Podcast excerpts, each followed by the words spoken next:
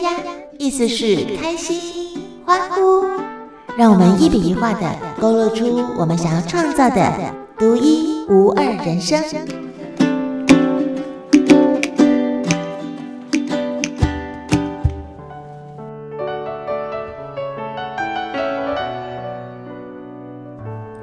这句口诀到底在说什么？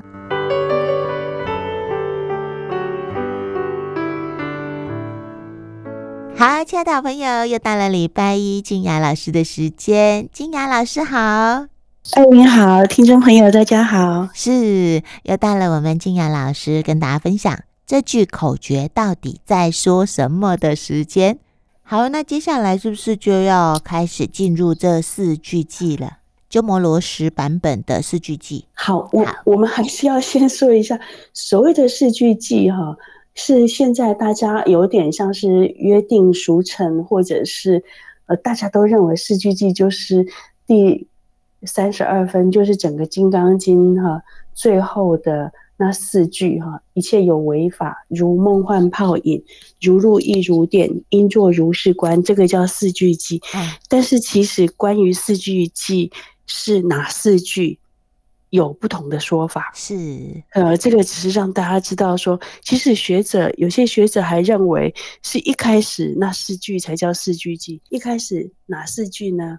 叫做“云何因住？云何降伏其心？因如是住，如是降伏其心。”那个是《金刚经》在一开始的时候，长老须菩提哈。呃，开始从坐中起，然后呃，向佛陀顶礼绕佛，然后问佛陀说：“善男子、善女人，发阿耨多罗三藐三菩提心，云何应住？云何降伏其心？”就是就是说，呃，一个有心修行的善男子、善女人，如果他发了菩提心，那他应该怎么样安住？怎么样降伏其心呢？那佛陀说。哦，你应该这样安住，这样降服你的心。降服就是摆平、调伏。是。那接着就是佛陀说了所有安住跟调伏自己心的方法。嗯。那也有人说是是这四句，其实《金刚经》里面也有好几个地方是刚好四句的。那所以也有人说。那个四句偈是别的，比如说无我相、无人相、无众生相、无寿者相。这四句因为反复反复的出现很多次，也有人说四句偈是这个。哦，那那还有人说，凡所有相，皆是虚妄。若见诸相非相，则见如来。刚好四句，也有人说是这个。嗯、哇，那我们只是举例啦，嗯，因为这样的例子非常多。但是最有名了，而且对公众来讲，就是对一般人一听到《金刚经》四句偈，直接对上的内容就会是最后的那一切有为法，如梦幻泡影，如露亦如电，应作如是观这四句。嗯嗯，只能说《金刚经》里面太多加言。就是名句佳言，真的，真的，真的，任选四句都可以好好的聊。对，所以，呃，佛陀他在整部《金刚经》里面也说过非常多次，说如果你能够，嗯，念诵哈，修持啊，记得整部《金刚经》的教言，那即使你没办法记得全部，你你就算只记得四句偈。而且四句偈这三个字是佛陀在经中自己说的，你的你的呃功德福德也是非常不可思议的。然后你如果把能够能够去为人家讲说《金刚经》，即使只讲四句偈，你的福德也是不可思议的。这是佛陀在《金刚经》里面说过非常多次，但是佛陀并没有实际的讲四句偈是哪四句，然后大家就去找，好像。公约数最大、最多人认定的就是那最后那四句，但其实也有人认为，《金刚经》里面任何四句你觉得非常相应，然后你放在心里觉得很有力量，嗯嗯，你很用得上，那就是你的四句偈，所以不一定要指的是最后这四句。没错，没错，可能每个人各自有不同相应的、嗯、呃几句话嘛，对呀、啊，对，所以你也也可以有你的四句偈啊，嗯、就是那不一定是一种公定的版本，你可以有自己的版本，因为其实佛陀在《金刚经》里面并没有明说是哪四句，只是后世。有点约定俗成，认为是这四句。那我们就来说一般人认定的这四句。一开始的时候有提到第一句“一切有为法”，那个“有为法”哈，“有为法”就是因缘和合的现象。嗯哼，那个“法”的意思是现象。嗯哼，那“有为”的意思就是有没有的有行为的为，“有为”这两个字。我们一般人看到会以为是有为青年的有为，啊 听诶听起听起来说，哎，这个人还蛮有为的，听起来不错嘛哈，表示说他有所作为，好像是做事呃有绩效，有在做事啊，听起来有为是这个意思。但是在佛法里面的有为法不是字面那个有所作为的意思，而是因缘和合的意思。嗯嗯嗯，那。会不会有人不知道什么叫因缘和合呢？那我们就来举一个例子，比如说，嗯，今天要要吃一个，比如说夏天最好吃的呃水果玉荷包啊哈，一一颗玉荷包需要有什么因缘和合呢？要有种子，对，要有阳光、空气、水、肥料，要有种它的农人，要有让它生长的温度。要有让它成长的空间，如果塞得满满，它没办法成长也是不行的。对，采摘以后要有物流系统。那以上所说的这些种子、阳光、空气、水、肥料，呃，种的人哈，让它成长的空间、温度，这一些都是这个愈合包它的因缘。嗯，那一切的事情都这样子，都是有因有缘才能出现，才能成立。包括我们这个人也是有因有缘才能成立，不只是一颗愈合包。是，那这个世界的一切现象都是这样子，因缘和合，所以才能产生这些因缘和合产生的现象呢？它们的本质是怎样呢？接着佛陀在鸠摩罗什的版本里面就说了六个比喻，这六个比喻就是像梦，像。幻幻就是幻术，或者是说，呃，魔术。嗯，像水泡，像影像，影像就是镜子里面的影像，啊，或者是像露珠，像闪电。六个比喻是呃佛陀说的。那我们稍后再来讲关于玄奘大师版本或者是藏传版本啊所说的九个比喻。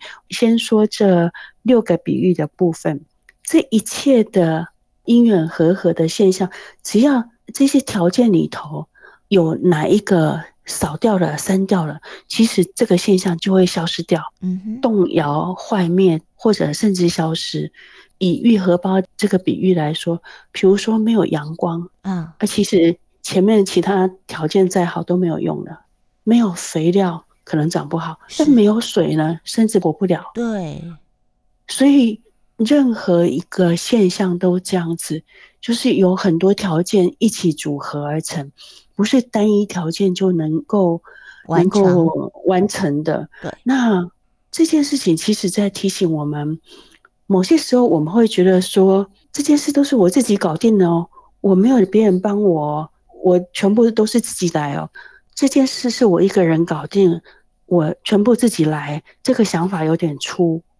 我们仔细想想，任何事情，任何即使你觉得这件事你从头包到尾，当中有多少元素你其实是借助你自己没感觉到的外力？对对，你其实，在很多的善意跟帮助里面，那这有一个好处是可以降低我们的叫自傲。就是不要觉得自我感觉太良好，觉得自己很了不起。这件事情是我从完全是自己一手完成的，一手包办，从头对，觉得自己是从头到尾包办的。嗯，嗯，这件事让我们学会谦卑、感激、感恩，学会谦卑，学会感恩因缘，然后学会去感谢那些看不见的或者是你不认识的善意。嗯，那因缘和合的意义是这样子，有为法就是因缘和合的现象。那我们要因此顺便介绍一个观念，叫无为法。那就像有为法不是有为的法，好像说这个人很年轻有为，嗯，有为不是有作为，是因缘和合。那无为法又是什么呢？无为法的意思就是不是因缘和合的。那大家想，那不是因缘和合是什么呢？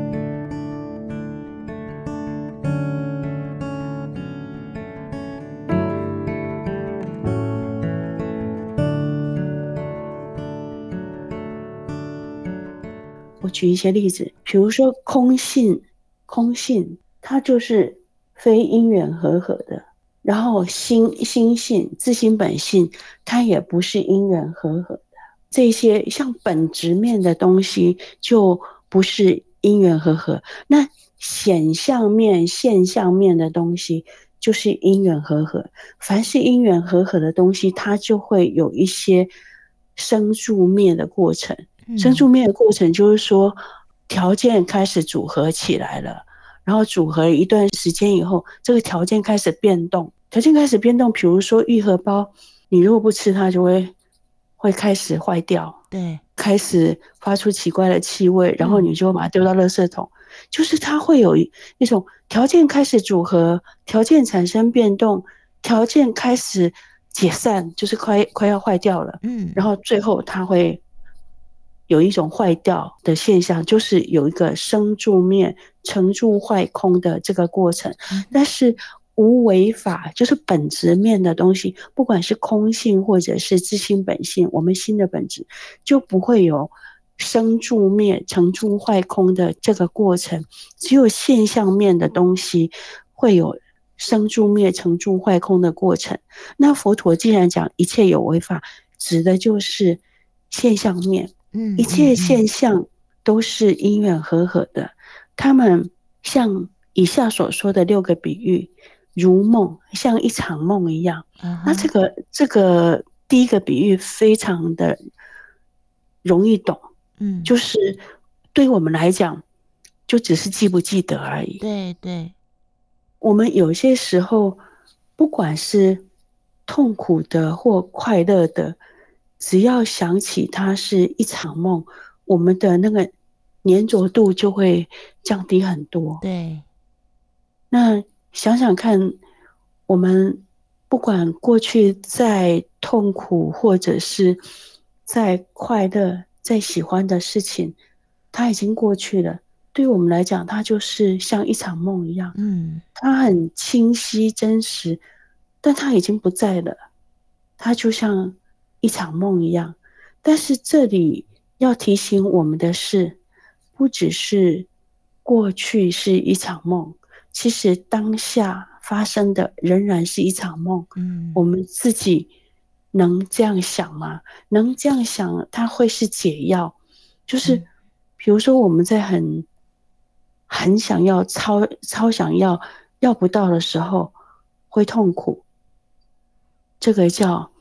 求不得苦，对，在求不得苦的当下，如果记得，哎呀，这仍然是一场梦，你就会松一点。嗯嗯嗯嗯。然后还有一种叫做，这个人不对盘不对眼，为什么老是在我身边绕来绕去，连分组都会跟他分到一 一组，这是怎样？我们冤家路窄，冤家路窄，在佛法里面称称他为怨憎会苦。嗯，就是那一些。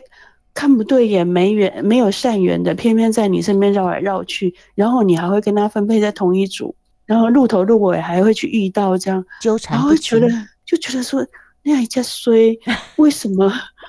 就是不对盘的，偏偏然后呃阴魂不散，对，偏偏偏撞在一起，有好多形容词哦，可以说，对，这个就是怨憎会苦。是是，那还有一种叫做爱别离苦，爱别离苦就是。你非常珍惜的，你很想要的，你觉得他最好永远不变的，他就是会变，他就是会离开。嗯嗯，孩子不会停留在他一直最可爱的样子。有 小猫也是，小猫也是，遗憾哦，好想要他一直在两个月大，软软甜甜的样子多可爱，真的。然后很快，小猫也有叛逆期，不只是小孩有叛逆期，真的没错，这也是一种 爱别离。嗯嗯，怨憎会，爱别离，求不得。嗯，还有五阴炽盛，五阴炽盛就是我们的色受想行识，就是我们的身心呢、啊，在各种变动当中，我们我们其实为我们的身心也受了很多苦。不要说什么肚子会饿啊，对，会累啊，是偶尔会生病啊，对，这些都会为我们带来很多担忧跟痛苦。那这一些都是因缘和合的现象，各种条件组合起来的现象。它过去像一场梦，当下还是一场梦。如果我们记得它像梦一样的观点，即使没办法完完全全做到。当想到这个观点的时候，我们就稍微松一点。鸠摩罗什版的第二个比喻，哈，就是幻，如梦幻泡影的幻，是第二个比喻。幻的意思，哈，就是虚幻的幻。它的意思是魔术。那今天呢，我们可以说像电影魔术，哈，魔术其实都不是真的魔法师变化出来的神迹。它是其实是一种障眼法，大家大概都知道魔术都有它的障眼法，对，它是一些手法，就是就是说破了，其实呃就不值钱，它其实就是一些小的戏法，对。但是你现场看的时候，你会就会觉得很惊讶，这是怎么办到？比如说，我们会看到那种把人切割成两半的那种，没错。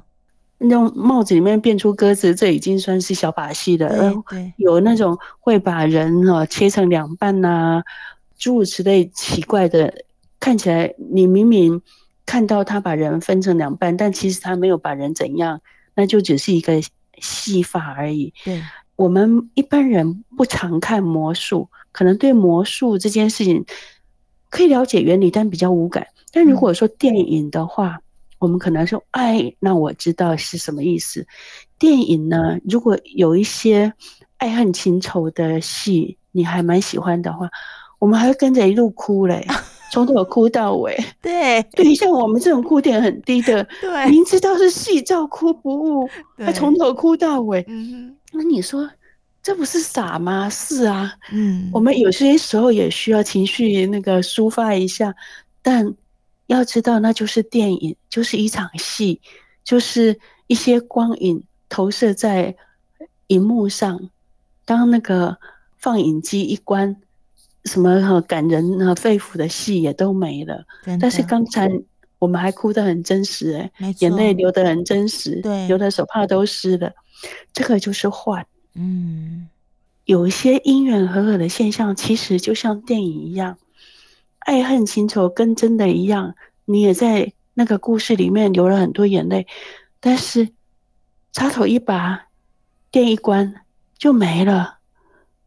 其实一切因缘组合的现象，也都是像这样子，像魔术师的把戏、障眼法，像是电影一样，只是一场戏。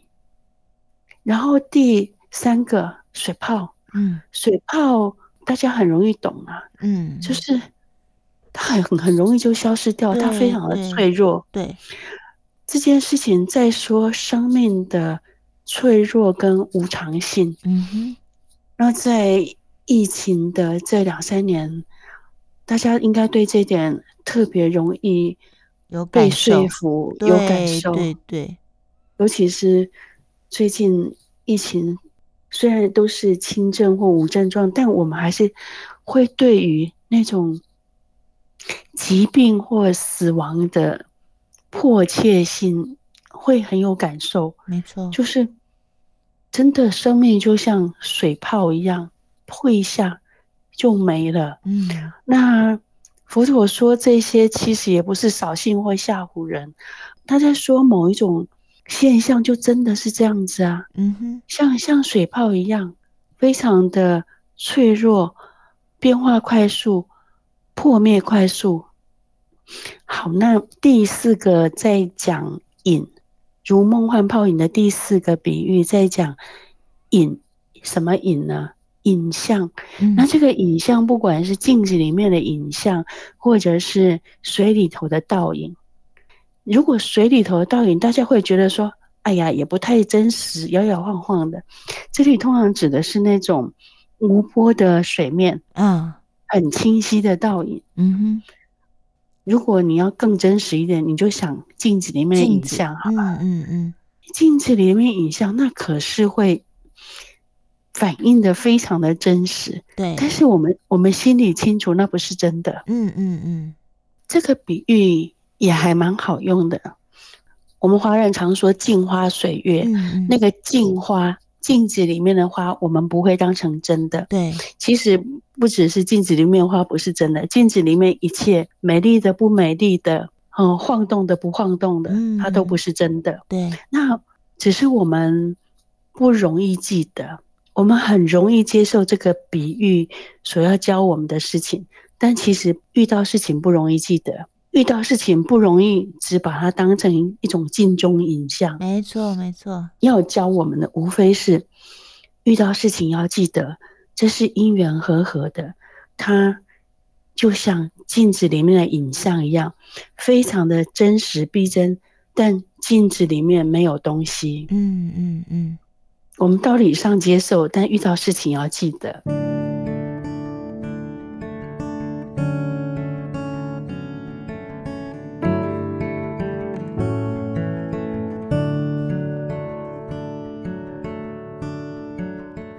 最后两个就是第五个跟第六个比喻，第五个比喻是如露，就是露珠或露水啊，它的意思就是一样是很容易消逝。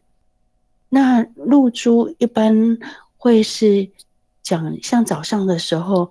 呃，草尖或叶尖，就是叶子的尖端会有露珠。嗯，但是只要太阳，呃，太阳一升起来，它很快就会消失掉了。对，蒸发。然后它会蒸发，然后它因为呃，在草尖或者是在叶脉尖端，很容易掉，掉落掉下来。对对对。他也在讲，不管是因缘和合的事物，它的坏面有时候也就是那么一瞬间。嗯。他也在讲无常迅速这件事情，还有最后第六个比喻是像闪电。嗯，这个电哈，如露亦如电的电是指像闪电瞬间发生，它会感觉是照亮天际的。对，但是那瞬间也就没有了。真的，他也在讲迅速变换无时。容易消失这件事，嗯，一切因缘和合的现象，其实它也像闪电一样，瞬间出现，然后转眼间又消失掉，嗯，只是我们能记得吗？那这六个比喻，我们可以去记得，对我们比较觉得有感的，然后生活里面拿来用，遇到事情记得用。梦、幻、泡、影、露、电。梦很容易记得，对。幻你可以想，就像一场电影一样，不要入戏太深。嗯。泡就是水泡，影你可以想，就像水中的倒影或镜子的你的影像。那露呢？可以想是露珠，电就是闪电。要知道。一切因缘和合的现象就是这样，应作如是观，意思说要这样去关照看待呀、啊。嗯，所以刚才静雅老师讲的其中这个啊，就是如果入戏很容易、很入戏很深的人，就看看剧、追剧会哭得稀里哗啦，呃，跟着生气、跟着哭的人，是不是在生活里面也会非常的入戏？它是不是同步的？因为有些人看电影比较不会那么入戏，对不对？那像我们两个就是会很入戏那种。但我觉得还好哎、欸，哦，有些时候，有些时候我们很清楚，追剧呢，就只是一种情绪抒发。哦呀呀呀，这倒是真的。我们清楚自己在做什么，嗯，我们还是哭的，就是 感情流动，小动物受苦，小孩子受苦，哦、我们不行，对对对是连看照片都不行，这样何况看一个纪录片或影片，对，对，就是很快就很快就开始哭了，对，然后就从片头哭到片尾这样，但我们其实知道自己在做什么，知道就好了。嗯，我觉得。哭点低的人跟容易入戏太深，未必是同一件事情。嗯嗯嗯，入戏很深，但哭点不太低的人也有啊。嗯，他他很执着，但是他不动形色。对对，表面上看不出来，但是心里入戏很深，那没有比较好哦。哦，对对，仔细归纳还是有分的，还是有差别的。会哭会笑，但是入戏不深，好过那种不哭不笑但入戏很深的，对不对？是是是，至少我们感情有流动，比较容易平衡。对，至少我们情绪有抒发。对对，对，对，我想哭了哭完，在别人的故事里面流自己的眼泪。没错。对于这六个比喻哦，我们也可以来看看。